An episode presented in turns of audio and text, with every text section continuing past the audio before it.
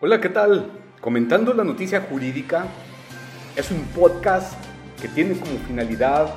informar a la comunidad la noticia jurídica que se está haciendo pública y desde luego crear una cultura de información legal desde una óptica que todo empresario ejecutivo pueda tener acceso de una manera confiable. Hola a todos, gracias por sintonizar nuestro quinto episodio ya de esta segunda temporada de podcast denominado Comentando la Noticia Jurídica. Yo soy Eleazar Peinado Velarde y el día de hoy comentaré acerca de las disposiciones de carácter general a que se refiere el artículo 37 de la ley del Instituto del Fondo Nacional de la vivienda para los trabajadores.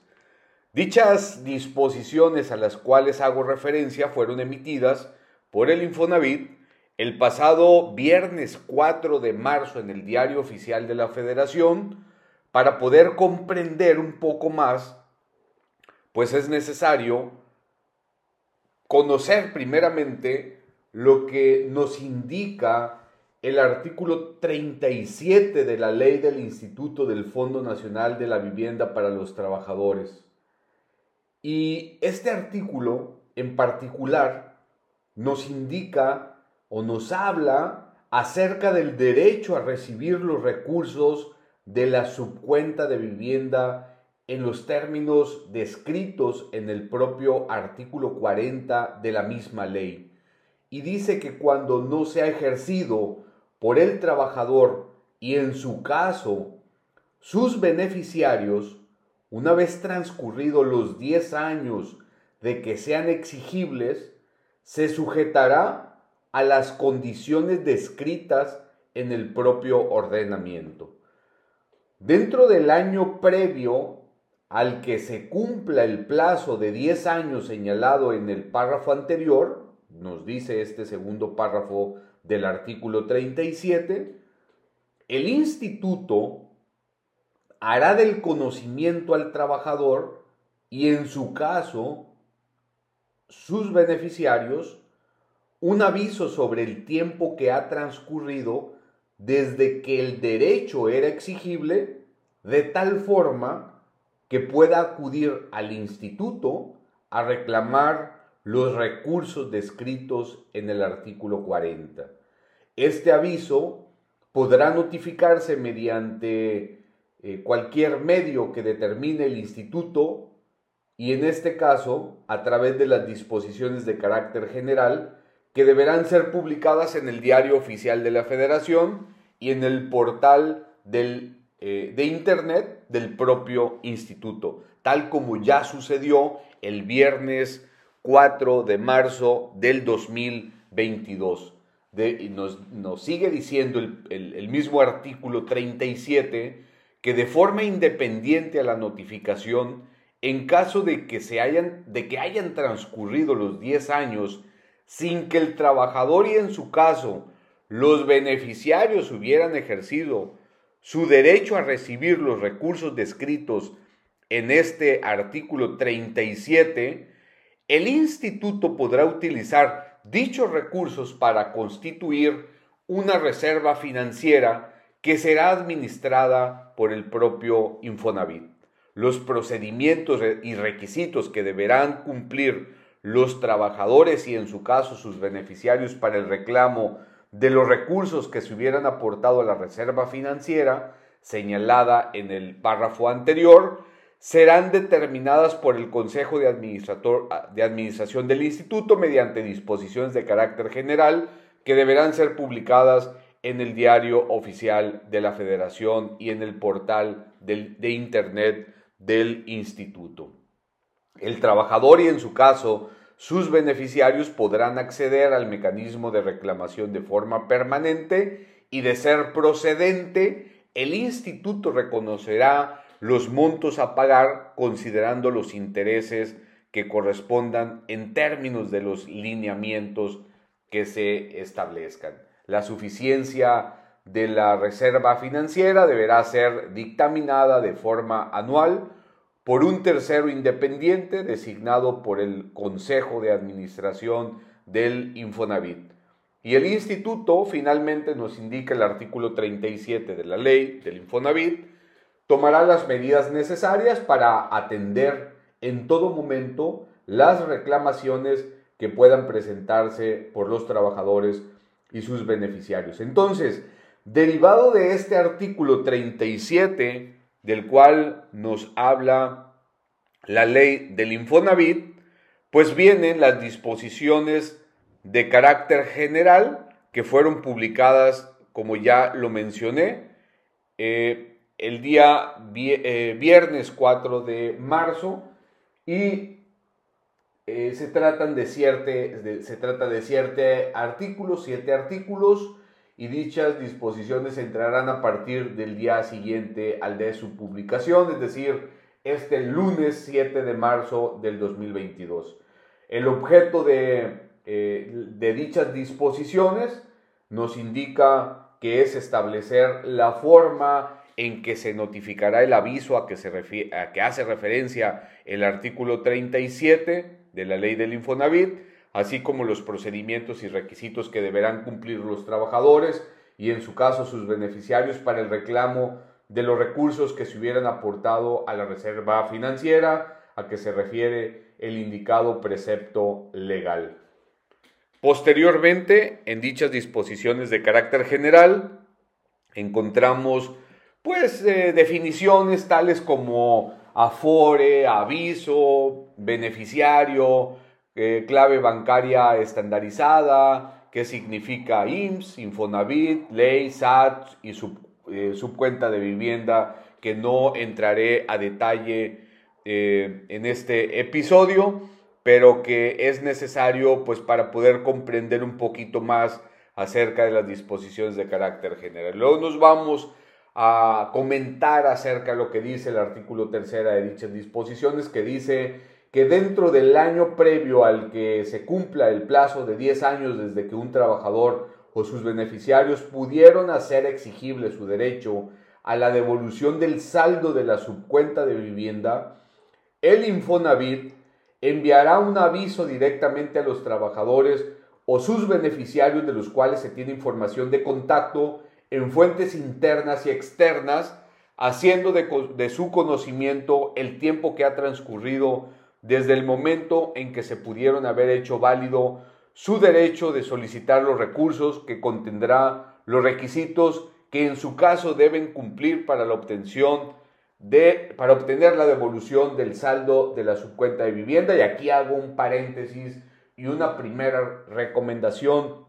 a todos aquellos trabajadores a todos aquellos departamentos de recursos humanos, a todos aquellos beneficiarios que es necesario actualizar la información que tiene el Infonavit para tales efectos, es decir, correo electrónico, teléfonos, eh, para que puedan realizar los avisos y no haya inconveniente alguno y puedan estar recibiendo la información de manera oportuna. Nos indica también que el aviso será enviado a los trabajadores o sus, beneficiarios a través de medios electrónicos de, contacto directo. podrán ser, entre otros, correo electrónico, mi cuenta eh, Infonavit, pero también por Infonatel. El Infonavit, con la finalidad de contactar a un mayor número de trabajadores y beneficiarios, podrá obtener información relativa a los datos de contacto de los trabajadores o sus beneficiarios a través de los acuerdos o convenios que tenga celebrados en los términos de lo dispuesto en el artículo 69. Adicionalmente, indica este artículo tercero de las disposiciones generales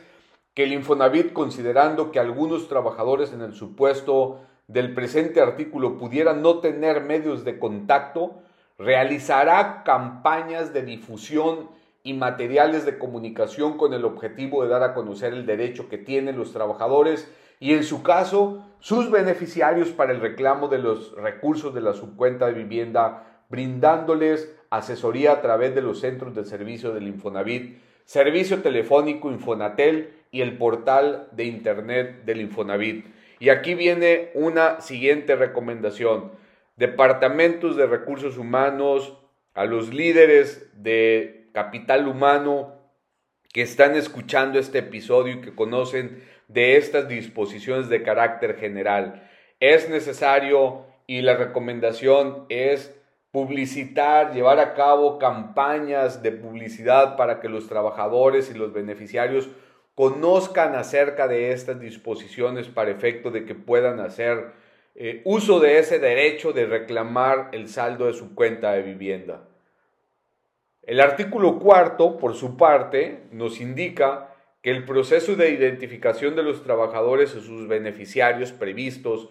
en el artículo tercero se realizará bimestralmente por el instituto. Y vayamos a los requisitos que se deben eh, contar para poder eh, llevar a cabo, en este caso, y, exigir el derecho y recibir los recursos desde la subcuenta de vivienda. Y nos indica las disposiciones eh, generales que no contar con una resolución o negativa de pensión otorgada por el IMSS con derecho bajo el amparo de la ley del Seguro Social de 1973 contar con 65 años para el caso de solicitar la devolución de los recursos correspondientes al periodo de vivienda 92, contar con una pensión al amparo de un plan privado otorgado por su patrón y ser un beneficiario legal reconocido por el IMSS o una autoridad laboral competente que le otorgue tal carácter. Nos indica también que tratándose de una resolución negativa de pensión otorgada por el IMSS, bajo el amparo de la ley del Seguro Social del 1997 o una pensión de un plan privado, el trámite debe realizarse ante la AFORE y esta solicitud debe o puede realizarse de manera presencial en el centro de servicios del Infonavit más cercano o bien de forma electrónica a través de mi cuenta Infonavit. Y para realizar el trámite de manera presencial, se deben realizar una cita a través del portal de internet del Infonavit para poder acudir al centro de servicios del Infonavit más cercano y ojo, deberá presentarse la siguiente documentación e información que se describe propiamente en dichas disposiciones. El número de solicitud y número de cita obtenida en el portal de internet del Infonavit a través del servicio Infonatel el número de seguridad social, el RFC y el CURP. La resolución de pensión otorgada por el IMSS en su caso. Copia y original de identificación oficial vigente con fotografía, pudiendo ser la credencial para votar expedida por el Instituto Nacional Electoral, pasaporte, cédula profesional emitida por la Secretaría de Educación Pública, cartilla del Servicio Militar Nacional, documento migratorio correspondiente. Para el caso de la representación de incapaces, se estará a lo dispuesto por el Código Civil Federal. El estado de cuenta emitido por la, institución bancaria de la cuenta en la que el trabajador recibirá la transferencia del depósito respectivo que contenga la clave y que deberá estar a nombre del trabajador y no deberá tener una antigüedad mayor a dos meses a la fecha de la solicitud. Y dice también que para el caso de hacerse representar por un apoderado, el poder que acredite la personalidad del compareciente, expedido en los, términos de los artículos 2551 al 2554 del Código Civil Federal para ejercer actos de administración y de pleitos y cobranzas que son las facultades que deberá contar. Para el supuesto de que se haya presentado una demanda laboral o un amparo indirecto y exista resolución a favor, presentar original y copia de esta, carátula, resolución y firmas. Y para el supuesto de que se haya presentado una demanda laboral, un amparo indirecto y aún no ha sido resuelto,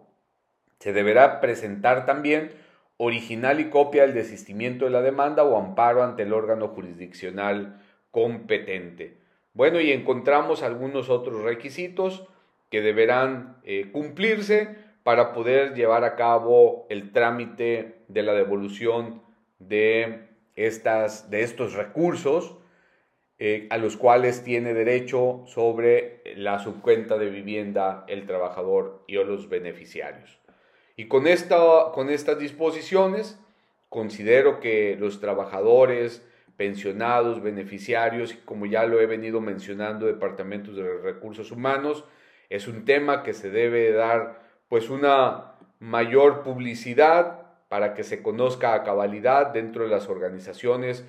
y se conozcan todos y cada uno de los requisitos y la forma de cómo atenderá el Infonavit, pues obviamente a los trabajadores, a los beneficiarios, para la devolución de las cantidades respectivas por la subcuenta de vivienda. Y con esto llegamos a este cierre de este episodio, no sin antes decirles que la integridad se vive todos, todos los días. Por eso habla con honestidad, piensa con sinceridad y actúa con integridad. Gracias por escucharnos en este podcast de Comentando la Noticia Jurídica. Hasta la próxima.